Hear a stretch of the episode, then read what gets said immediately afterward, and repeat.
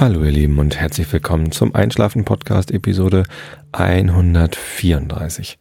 Ich habe ja gestern Abend gerade die Episode 133 aufgenommen und jetzt einen Tag später gleich wieder eine Episode aufzunehmen ist zwar einerseits toll, weil ich voll drin bin quasi, andererseits habe ich eben gerade überlegt, ähm, worüber rede ich heute Abend eigentlich, weil ich habe ja gestern Abend schon ähm, die Themen, die mich so bewegt haben, besprochen und ist so aktuell habe ich eigentlich gar nichts. Ähm, da bin ich dann eben auf die Idee gekommen, ich bin schon mal auf Facebook gebeten worden, mehr über Essen zu sprechen. Und tatsächlich, ähm, ich ja, beschäftige mich sehr gerne mit dem Thema Essen. Ach, übrigens, ich ähm, habe ich eben gesagt, ich heiße Tobi und ich lese heute Nils Holgersson vor. Nee, ne? Habe ich, glaube ich, vergessen. Also ich heiße Tobi, ich bin der Tobi und ähm, ihr dürft mich gerne alle duzen, weil die Frage auch immer wieder aufkommt, wenn ihr mich anschreibt. Also ich freue mich immer, wenn ihr mich duzt, das ist vollkommen okay. Äh, und ja, ähm, genau, ich lese euch heute Nils Holgersson vor. Ich musste nebenbei noch die richtige Stelle suchen. Mein Adobe Reader. Ich, ich wechsle immer wieder die. Ach so, habe ich nicht letztes Mal mit dem Kindle, mit der Kindle App vorgelesen? Ich wechsle einfach zu häufig die App, mit der ich ähm, meine Bücher vorlese, meine E-Books. Komme ich immer durcheinander, wo ich eigentlich gerade hier das richtige Buch offen habe. Hm. Nun, was ist das denn hier? Das ist, nee, das ist ja Tom Sawyer. Gut, also, ähm, Thema Essen. Ich habe ja gestern über Nahrungsergänzungsmittel gesprochen und deswegen dachte ich, vielleicht ist es heute ganz gut, wenn ich mal über Nahrung spreche, weil es geht ja nicht immer nur um um Ergänzungsmittel und alle ähm, Studien, die jetzt und Berichte, die jetzt sagen, wie Nahrungsergänzungsmittel sind ja irgendwie nicht der richtige Weg, zumindest nicht irgendwie der erste, den man einschlagen sollte. Die sagen ja auch, ähm, man soll sich halt einfach gut ernähren und dann passt das schon alles. Ja, wenn man dann mal drüber nachdenkt, wie man sich denn eigentlich ernährt, kann man natürlich schon die Sorge bekommen, dass man ähm, sich vielleicht irgendwie zu einseitig ernährt und in der Tat habe ich auch Vorlieben beim Essen, die nicht unbedingt gesund sind. Und deswegen weiß ich auch gar nicht, also aus mehreren Gründen weiß ich jetzt gar nicht, ob Essen so ein gutes Thema für einen Einschlafen-Podcast ist, weil ähm, vielleicht mache ich euch ja damit Hunger, wenn ich jetzt über leckere Sachen rede. Oder ähm, keine Ahnung, ihr grübelt zu sehr über eure eigene Ernährung nach. Das möchte ich auf jeden Fall vermeiden. Deswegen ähm, lasst euch gesagt sein, äh, wie auch immer ihr euch ernährt, wenn die im Fernsehen sagen, man braucht keine Nahrungsergänzungsmittel, weil die Ernährung in Deutschland insgesamt ähm, automatisch so ist, dass man, selbst wenn man sich nur von Fertigpizza ernährt, ähm, genügend Abwechslung hat, dann wird das schon stimmen. Ich glaube das jetzt einfach mal so. Also ich selbst esse ähm, auch eigentlich viel zu wenig Obst. Wir haben in der Firma haben wir so eine so ein Abo von BioBob, wo halt täg, äh, täglich nicht, aber irgendwie ein, zweimal die Woche kommt da ein Lieferant und bringt ewig viele Kisten Biogemüse von Biobob in alle Küchen. Wir haben ja sechs Stockwerke verteilt auf zwei Häuser, Gebäude am Gänsemarkt. Das sind also schon ziemlich viele Küchen. Insgesamt haben wir, glaube ich, irgendwie zehn Küchen oder so. Und ja, an jeder Küche steht halt so ein bisschen Bio-Obst rum. Und ich nehme mir da schon regelmäßig mal was, aber ich will jetzt nicht sagen, dass ich ein großer Obstesser bin. Also ich esse eigentlich ganz gerne Äpfel, ähm, aber am liebsten, wenn ich sie mir klein schneide, so in, in so Schnittchen und den Kern entferne. Aber das ist dann ja schon wieder Aufwand und dann mache ich das wieder nicht. Das ist eigentlich bescheuert. So einen Apfel so essen und einfach abbeißen mache ich seltener, weil das irgendwie, keine Ahnung. Dann muss man immer gleich einen ganzen Apfel essen. Und wenn man den so in Schnittchen schneidet, dann kann man den Kollegen immer was andrehen. Das ist auch ganz gut. ja, Mal sehen. Ähm, vielleicht esse ich ja mal mehr Äpfel. Was ich gerne esse an Obst sind so Mandarinen im Winter. Das finde ich super. Esse ich total gern. Bananen esse ich auch ganz gerne. Ähm, aber am liebsten diese kleinen Bio-Bananen. Ähm, große, noch grüne, halbfertige Bananen, die beim, beim Kunden reift. Da stehe ich nicht so drauf. Ähm, schön süß müssen sie sein und reif. Ja. Ähm, aber was ich eigentlich viel lieber esse, sind so fettige, gebratene Sachen. Also ich habe ja letztens schon erwähnt, ich, ich glaube, mein allergrößtes Lieblingsessen sind Bratkartoffeln. Also Bratkartoffeln, wenn die richtig schön knusprig sind Gern auch mit Zwiebeln, auch mal mit Speck, aber Speck ist gar nicht so unbedingt notwendig. Ähm, wichtig ist, dass die Bratkartoffeln halt, also die Kartoffeln müssen vorher gut gekocht sein und die gebraten müssen sie halt so sein, dass sie unbedingt außenrum knusprig sind. Labberige Bratkartoffeln sind ähm, mir ein Gräuel. Es ist zumindest der, die Hälfte des Spaßes dann weg. Also müssen knusprig sein, so ähnlich wie, wie Pommes eigentlich. Die Pommes bei Burger King, die haben außenrum so eine äußerst knusprige Schicht. King Fries, ich weiß gar nicht, ob es die noch gibt. Ich gehe eigentlich gar nicht mehr so oft zu Burger King. Früher bin ich öfter zu McDonalds oder Burger King gegangen. Die Pommes bei McDonalds, die sind meistens ein bisschen laberig. Mag ich nicht so gerne. Aber die bei Burger King, das ist so mehr so mein Geschmack.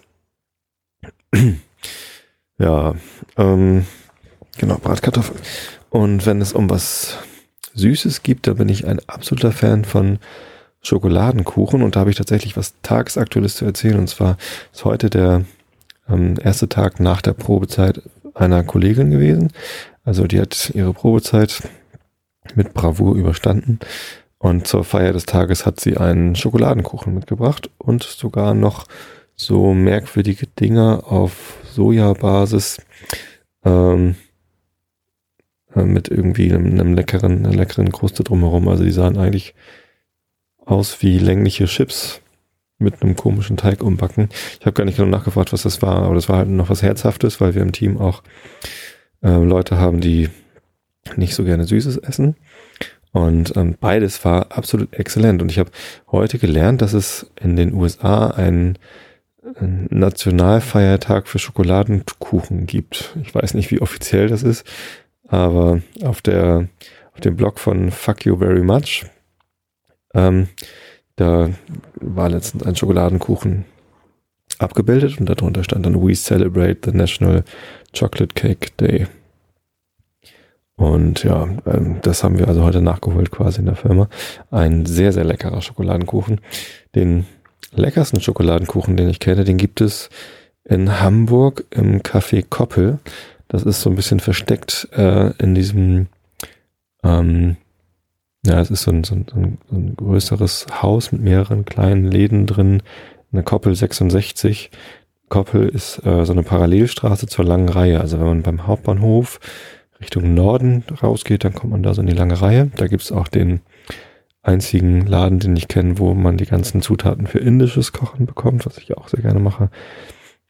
Und wenn man weiter hochgeht Richtung Norden, auf der linken Seite geht man so durch die Häuserzeilen durch und dann kommt man zum Café Koppel, was halt wie gesagt eigentlich zur Koppel gehört, das ist die Parallelstraße ist, aber man kommt eben auch von der langen Reihe rein.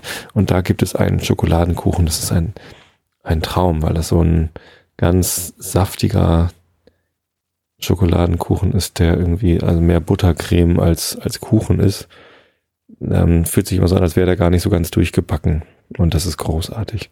Den haben wir uns zu unserer Hochzeit bestellt ähm, und haben ihn dann als Hochzeitskuchen gegessen. Ähm, so, so sehr mag ich den. Und den gibt es dort im Café Koppel, also solltet ihr da mal hingehen. Dann sind wir wieder an der Rubrik Hamburg Tipps als äh, einfach so als Schokoladenkuchen oder man bestellt sich einen Traum der fliegenden Krokodile. Ich weiß gar nicht, ob das noch auf der Karte steht. Früher stand das da drauf und ich fand das ganz großartig. Äh, letztens stand es nicht mehr auf der Karte. Ich habe es aber trotzdem bekommen, weil ich es bestellt habe. Und zwar ist das halt dieser Schokoladenkuchen äh, mit Vanilleeis und dann gibt es noch auf zwei Zahnstochern ein darüber schwebendes Weingummikrokodil. Und deswegen heißt es Traum der fliegenden Krokodile. Es ist tatsächlich ein Traum. Es reicht auch, man kann sich auch eine halbe Portion davon bestellen. Dann kriegt man halt ein halbes Stück Kuchen, von dem man auch tatsächlich wahrscheinlich für zwei Tage satt wird, weil das eben so eine super mächtige Buttercreme, Buttercreme beziehungsweise ähm, roher Kuchenteig äh, Mischung ist. Ja, und das Eis, das braucht man eigentlich nur, damit es besser runterflutscht. nee, es ist tatsächlich außerordentlich lecker. Kann ich nur empfehlen. Ja, ansonsten war ich heute in der Europapassage. Da im Keller gibt's ja einen Inder. Chutney heißt der. Ähm, die haben immer ganz leckeres Essen da. Haben uns lecker Curry geholt. Ich war heute mit ähm, Jasmin ähm, beim Essen, einer Kollegin aus dem Customer Care. Und die ist HSV-Fan. Und ich bin ja St. Pauli-Fan. Und dann ging es natürlich auch um das Thema Fußball. Aber ich finde das irgendwie beachtlich. Es gibt ganz wenig Leute, mit denen ich mich unterhalte, die sagen, also ganz wenig St. Pauli-Fans, die sagen, nee, HSV finde ich echt total zum Kotzen. Alle HSV-Fans können mir mal einen Bucke runterrutschen. Noch gibt's ganz viele, also jeder HSV-Fan, mit dem ich rede, sagt, ja, eigentlich haben uns alle gefreut, als St. Pauli aufgestiegen ist. Und na klar, Rivalität gibt es und im Derby geht's natürlich zur Sache. Aber man schaut schon irgendwie mit Wohlwollen auf den, den anderen Stadtclub. Ja, und so war das heute natürlich auch. Ähm, ich interessiere mich ja auch für den HSV und freue mich, wenn die gewinnen. Ähm, Gibt es natürlich hm, dann auch Fanprobleme und auch ähm, sehr, sehr unschöne Geschichten. Das war für mich kein Grund, das irgendwie auf den Verein abzuwälzen oder auf die Mannschaft. Natürlich immer die Frage, was tut dann der Verein gegen solche Geschichten? Und ja, tut sich der HSV vielleicht nicht besonders hervor. Aber die haben auch andere Sorgen. Die müssen mal aufpassen, dass sie jetzt nicht absteigen.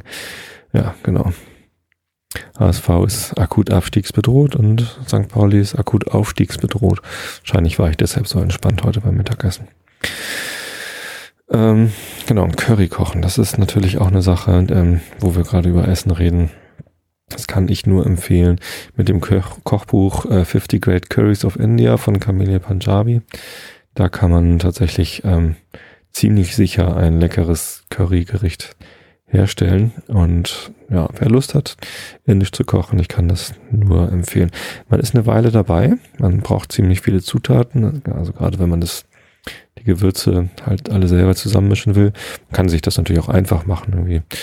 Ähm, es gab mal so eine Phase, da haben Bekannte von mir einfach immer äh, einen, einen Wok genommen, dann da Gemüse reingeworfen, irgendwelches, Zwiebeln und Brokkoli und was weiß ich, so Zucchini, äh, dann ein bisschen angebraten in Öl in, im Wok und dann so eine Fertigpaste grünes Curry da rein.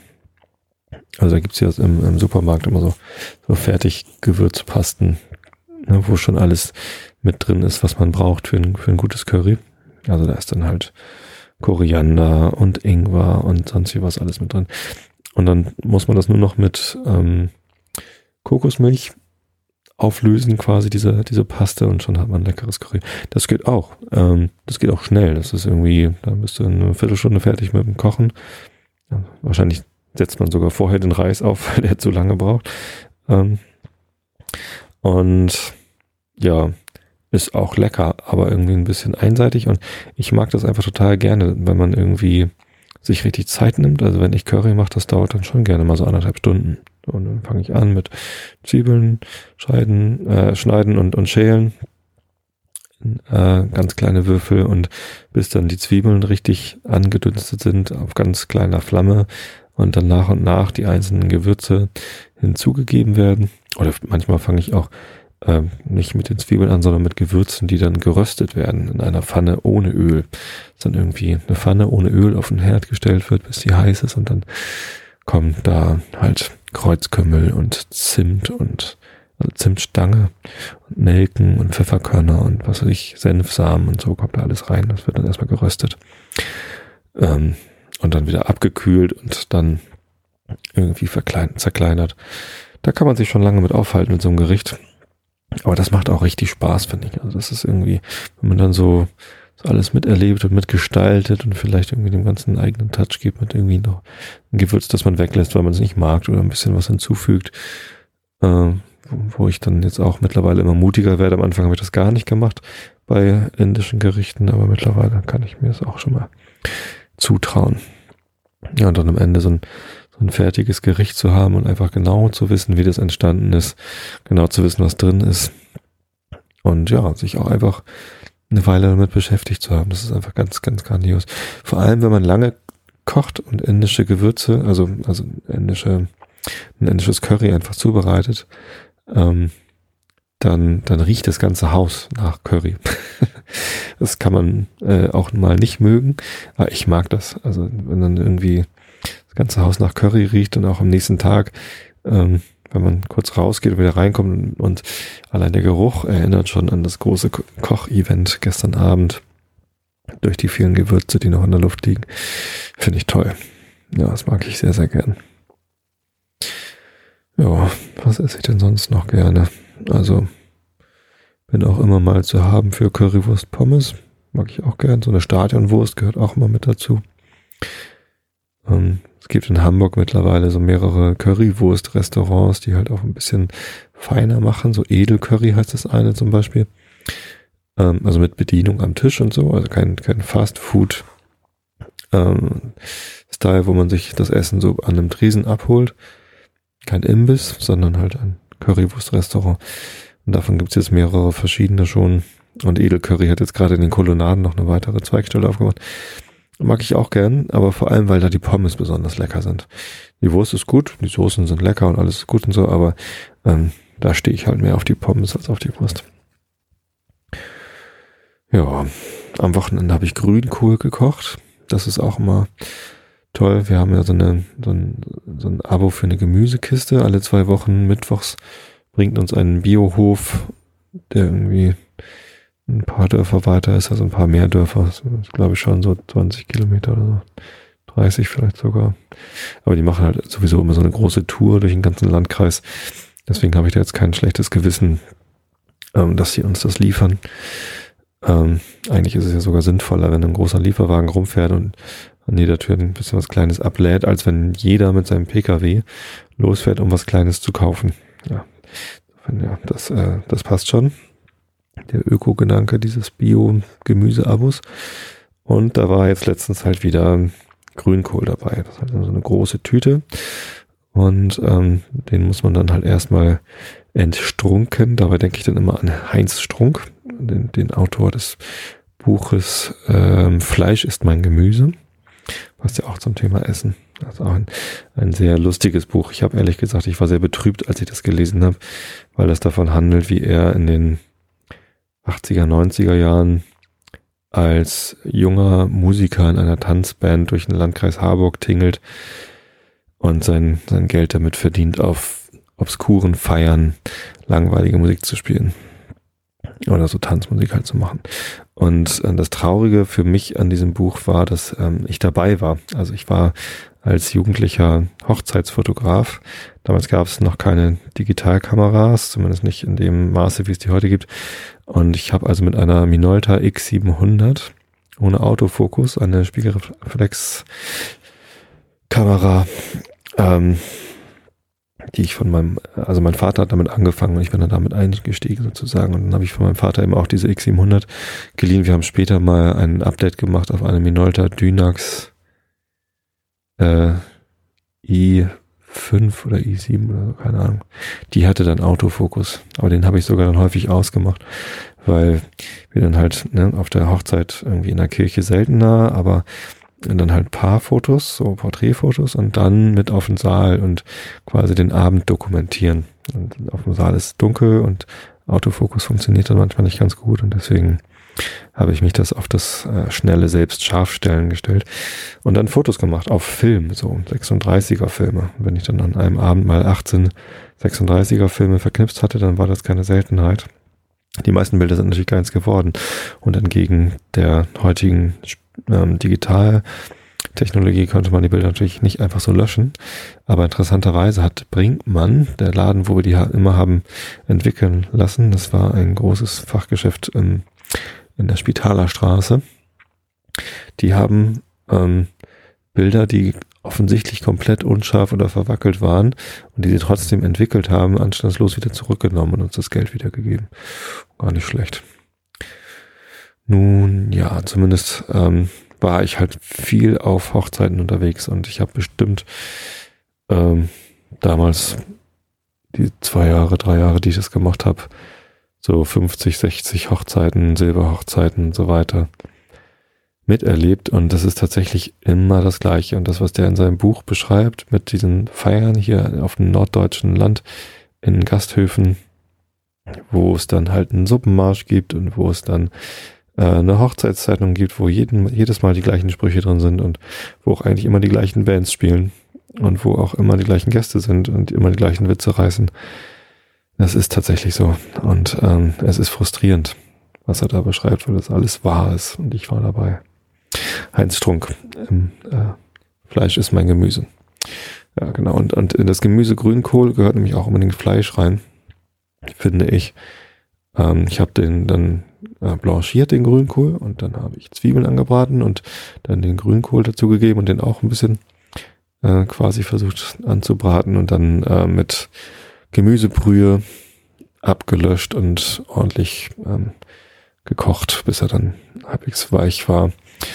Ähm, und zu diesem Kochen gehört eben auch, dass man Speck oder Bauchfleisch und vor allem ganz wichtig die Kohlwurst, das sind so Mettenden, ähm, mit in den Topf tut, wo man den, wo man den Grünkohl kocht. Und man muss ihn am besten noch einen Tag vorher kochen und dann über Nacht stehen lassen und am nächsten Tag wieder aufwärmen. Dann schmeckt er richtig gut. Aber das Fleisch muss da halt mit drin liegen. Das ist irgendwie ganz wichtig, damit der, der Kohl auch so ein, so ein Fleischaroma, Speckaroma bekommt. Ja, das ist bestimmt nicht gesund. Ich weiß gar nicht, wie, wie gesund Grünkohl ist, aber das Fleisch, das viele Fleisch, das man immer dazu isst, das ist bestimmt nicht gesund. Bratkartoffeln habe ich dann auch dazu gemacht. Ich habe dann auch am Samstag schon Kartoffeln gekocht, damit ich am Sonntag schöne, knusprige Bratkartoffeln herstellen konnte. Aber die Kinder stehen da nicht so drauf.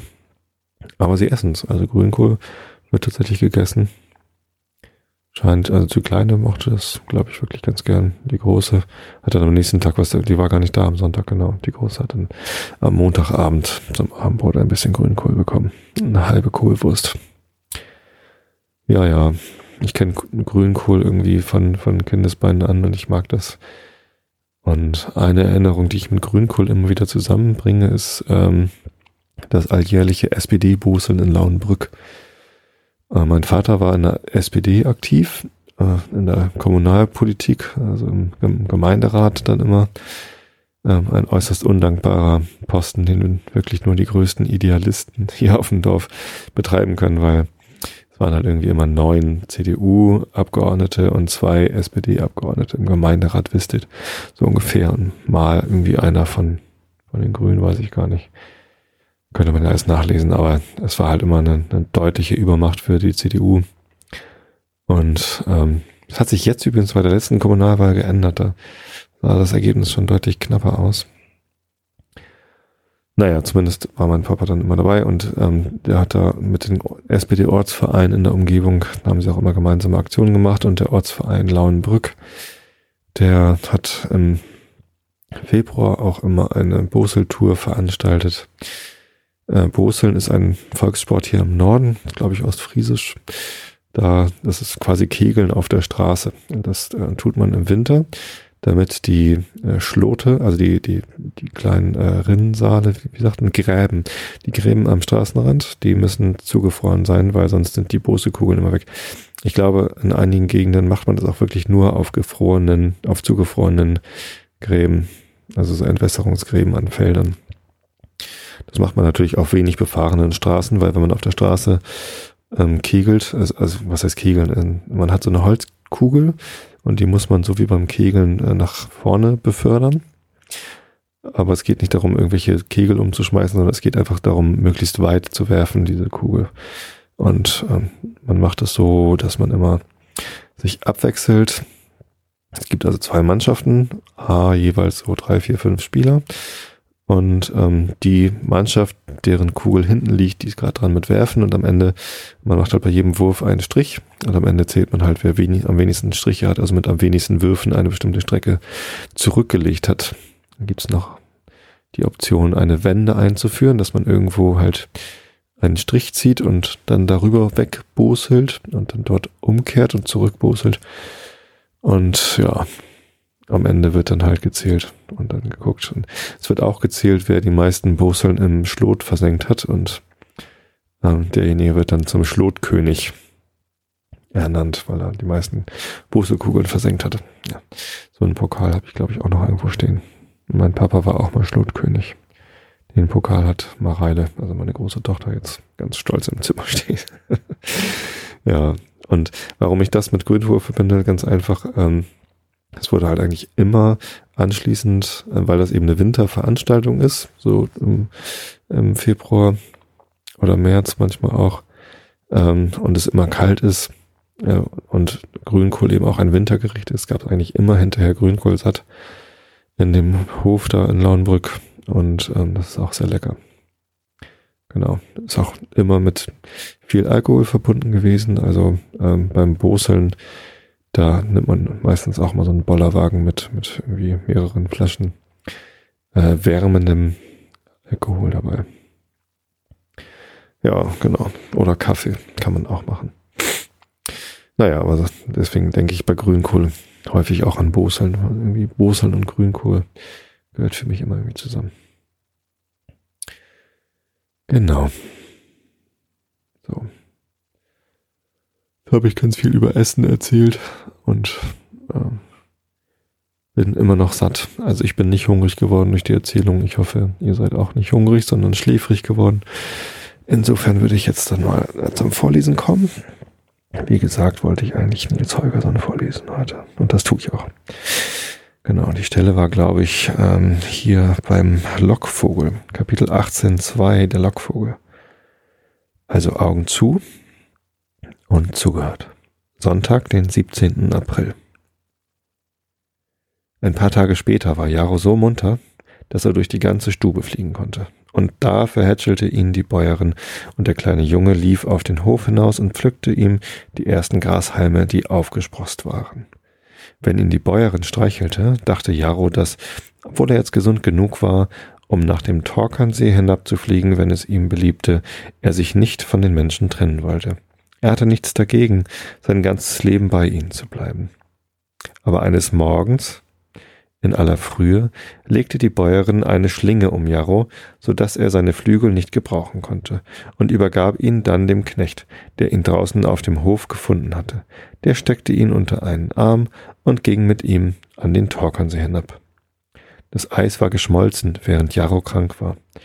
Die alten trockenen Binsenhalme vom, vor, äh, vom vergangenen Jahr standen noch am Ufer und rings um die kleinen Inseln herum, aber alle Wasserpflanzen hatten schon begonnen, in der Tiefe frische Schütze, äh, Schüsse zu treiben, und die grünen Spitzen reichten bis an den Wasserspiegel hinauf. Und nun waren fast alle Zugvögel heimgekehrt. Die krummen Schnäbel der Bach Brachvögel guckten aus dem Röhricht hervor. Die Haubentaucher segelten mit einem neuen Federkragen um den Hals umher, und die Bekassinen waren damit beschäftigt, Strohhalme für ihre Nester zusammenzutragen. Der Knecht stieg in einen Kahn, legte Jarro auf den Boden und stängelte auf den See hinaus. Jarro, der sich nun daran gewöhnt hatte, nichts anderes als Gutes von den Menschen zu erwarten, sagte zu Cäsar, der auch mit dabei war, er sei dem Knecht sehr dankbar, dass er ihn mit auf den See hinausgenommen habe. Aber der Knecht brauchte ihn nicht so fest gebunden zu halten, denn er habe keineswegs die Absicht davon zu fliegen. Darauf erwiderte Cäsar nichts. Er war sehr wortkarg in dieser Morgenstunde. Das Einzige, was Jarro ein wenig merkwürdig fand, war, dass der Knecht seine Flinte mitgenommen hatte. Er konnte sich nicht denken, dass einer von den guten Menschen im, Bauernhö im Bauernhöfe Vögel schießen würde. Außerdem hatte ihm Cäsar gesagt, um diese Jahreszeit jagten die Menschen nicht. Es ist Schonzeit, sagte Cäsar, aber das gilt natürlich nicht für mich.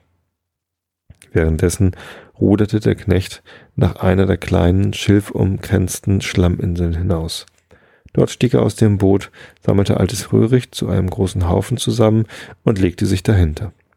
Die Schlinge um die Flügel und mit einer langen Schnur an das Boot befestigt, durfte Jarro nun draußen auf dem Erdboden umherspazieren. Plötzlich gewahrte Jarro einige von den jungen Enterichen, in deren Gesellschaft er in alten Zeiten über den See hin und her geflogen war. Sie waren weit weg, aber Jarro rief sie mit einigen lauten Rufen zu sich heran. Sie beantworteten die Rufe und ein großes, schönes Schof näherte sich. Noch ehe sie ganz herangekommen waren, begann Jarro, ihnen von seiner wunderbaren Rettung durch die Güte der Menschen zu erzählen. Im selben Augenblick knallten zwei Schüsse hinter ihm. Drei Enten sanken tot in das Röhricht und Cäsar plumpste hinaus und fing sie ein. Da ging Jarro ein Licht auf. Die Menschen hatten ihn gerettet, um ihn als Lockvogel zu gebrauchen, und es war ihnen gelungen. Er war schuld daran, dass drei Enten tot waren. Er war nah daran, vor Scham zu vergehen. Selbst sein Freund Cäsar, fand er, sah ihn voller Verachtung an, und als sie nach Hause in die Stube kamen, wagte er nicht, sich zum Schlafen neben den Hund zu legen. Am nächsten Morgen wurde Jarro wieder auf den Werder hinausgeführt. Auch diesmal erblickte er bald einige Enten. Aber als er sah, dass sie auf ihn zugeflogen kamen, rief er ihnen entgegen, Weg mit euch, weg, nehmt euch in Acht, fliegt anderswohin. Hinter dem Binsenhaufen liegt ein Jäger verborgen. Ich bin nur ein Lockvogel. Und es gelang ihm wirklich, sie daran zu hindern, in Schussweite zu kommen. Jaro hatte kaum Zeit, ein paar Grashalme zu kosten, so in Anspruch genommen war er vom Wachehalten. Er hielt seine, er rief seine Warnung, sobald sich ein Vogel näherte. Er warnte sogar die Haubentaucher, die er sonst nicht ausstehen konnte, weil sie die Enten aus ihren besten Verstecken verdrängten. Aber er konnte es nicht übers Herz bringen, schuld daran zu sein, dass ein Vogel ins Unglück geriet. Nun, und dank Jaros Aufmerksamkeit, musste der Knecht nach Hause zurückrudern, ohne auch nur einen Schuss abgegeben zu haben. Aber trotzdem sah Cäsar weniger mürrisch aus als am vorhergehenden Tage, und als der Abend kam, nahm er Jarro in sein Maul und trug ihn an den Herd und ließ ihn zwischen seinen Vorderpfoten schlafen.